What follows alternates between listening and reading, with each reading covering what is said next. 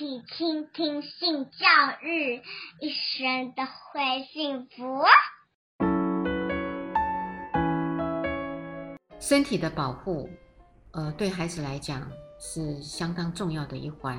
大家好，我是林燕青。呃，在从事性教育的三十多年来，呃，我也很想跟大家一起做我们性教育的分享。在小学的阶段里面，除了他们要有一个好朋友关系的建立以外，他也会跟呃一些的熟人还有陌生人会在一起。我们呢都希望所有的大人能够好好的对待我们的孩子，还有包含他的好朋友，也可以好好的跟我们的孩子做相处。可是呢，有趣的时候是，呃，不如我们所愿。会有一些事情，呃，会去发生。那这些事情的发生，可能都在孩子的周遭，也许都是熟人啊，因为他的同学也好，还有呢，老师也好，呃，其他的人也好，陌生人我们是很容易防范的。那我现在呢，就用一个呃情境，呃，也给送给我们这个呃家长们，让你们呢也来试验一下我们的小朋友。如果遇到了这样子的情境，啊、呃，可以怎么做？啊、这是一个很真实的故事。这个故事是这样的，呃，小朋友呢，其实会有放学的时间，可是放学的时间呢，有些家长因为他没有办法如期接小孩子回家，没有办法在这个时间点接小孩子回家，那可能呢就会呃，小朋友会到校外的某一个地方呃去打球。他们不管是呃打什么，像一些球类也好，这时候呢会有三四个小朋友都在那里打，也都是熟悉的同学，还有同学的好朋友。那这时候有一个大人呢，呃就会在那里欣赏着，那他自己呢，呃就会在那里，每一次他们打球的时候，他都默默的欣赏。在这个过程当下，这个小朋友呢，其实每一个都跟这个大人。有某一种熟悉度了，虽然他没有开口说话，可是呢，某一种的熟悉，知道这个大人很欣赏。有时候他，他们哪一个人打得好的时候，他还会拍手，然后还会给他呃做加油的动作，所以渐渐渐渐的也就会成为了熟人了。好，可是呢，呃，这个熟人呢，到了有一天呢，其他的小朋友呢，他们都回家了，可是。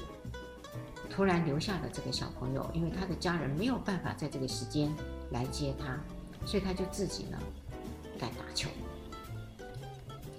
那这个已经感觉上是熟悉的叔叔呢，一样，他也是去称赞他，给他加油。啊，当然，呃，这时候他也要休息，因为他也累了，一个人很无聊。那这个类似已经熟悉的叔叔呢，就走过来说：“哎，你这位小朋友。”哎，我都一直呃看着你打球，我觉得你打得好棒哦，呃，也觉得你在所有的小朋友里头是打得最好的。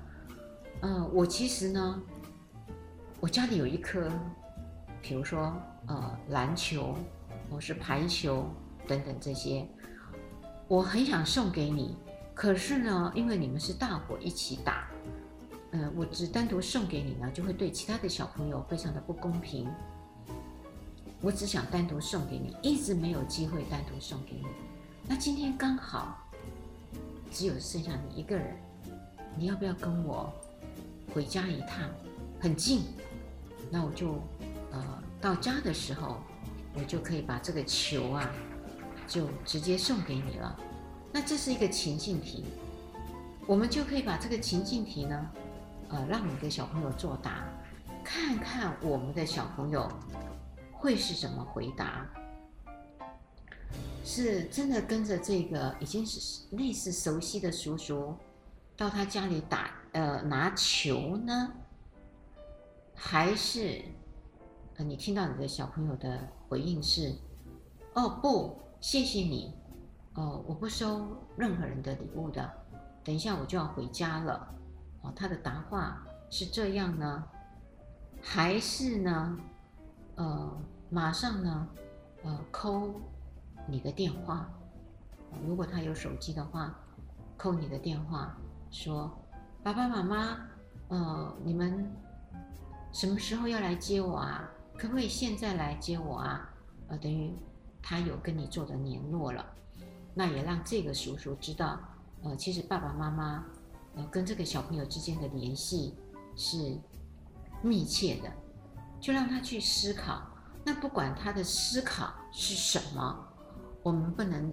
呃，假设你的答案是不希望他跟着这个叔叔走，可是呢，他出来的答案却是，哦，那我会跟这个叔叔，因为他呃平常都知道我们渴了，都会主主动的花钱去买这些的饮料，而且是每一次都是请我们喝饮料的，所以我认为这个叔叔是一个好叔叔，我会跟着他到家里去拿球。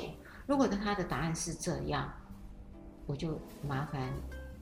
各位做父母的，不要很慌张、很惊讶，甚至脱口而出说：“太笨了！你这样子，万一他有一些的目的伤害了你怎么办？你怎么可以？”答案是跟着他去到他的家呢？千万我们不要有很快的有我们的想法跟我们出来的言语。让孩子呢就觉得，哦，原来他在你的心目中是很笨的小孩，呃，对基本的这些没有了。可事实上，这个孩子他是在想，他是个好人啊，因为他把所有人都当好人，这是没有错的。社会上不应该有坏人，可是问题来了，他就会有嘛，哦。那孩子的心目中是认为没有一个大人是会伤害小孩的，他原则都是信任的。这个信任的角度跟方向，我觉得是没有错的。我们应该要去称赞他，说：“哦，原来你会想跟他走，是因为你信任这个叔叔是个好人。那也可能他的结局真的就是只有拿球给他呀，也没有伤害啊。那你刚刚的惊恐，不是破坏了他跟这个叔叔建立的友谊关系吗？也可能呢。”所以结局也许不像我们说的这样呢，是真的这个叔叔是真的是一个好人呢？那我们不是又破坏了这个信任度？因此，我们在这个时候，我们可以去肯定我们孩子对人性的信任。那当然，呃，也可以告诉孩子说：“哦，原来你很信任那个叔叔，太棒了，确实他会可能是一个好人。”那不妨。呃，我们也可以跟他说：“叔叔，谢谢你要送我这个篮球或是这个排球。那叔叔，下一次你可不可以把这个球带出来？那我也一样可以到最后的时候，他们都走了，那你就放在那个袋子里，呃，不知道是一颗球，你可以等到最后的时候，你可以送给我呀。那这个就是从他。”呃，不用到他家去，他一样的，呃，可以拿到这个球，也建立了友谊，这也是一个非常好的方式了。呃，也不见得一定要说哦，谢谢，我不到你家去，因为你抱持着防备的心嘛，或是我跟爸爸妈妈已经联络上了，这也是防备的心，这也没有什么不好，是很好的。如果他有这种防备，我觉得也很棒。啊，那那个叔叔如果有心，他就会啊，真的去带球来了。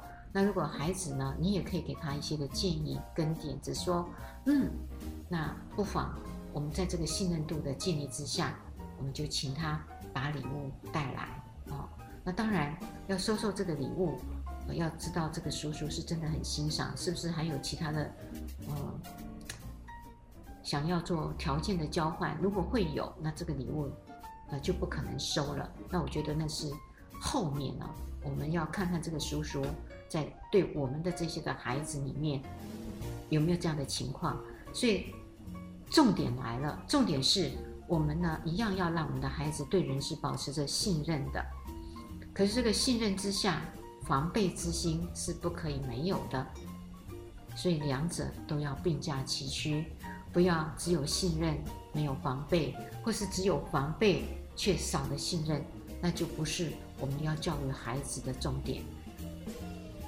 讲到这里，我也在这一集里面告诉家长们，是要在孩子的防备心之下，不要忘记对人的信任是可以有方法的。就如我刚刚给大家的建议，也麻烦大家持续收听、倾听性教育，大家一起来找幸福。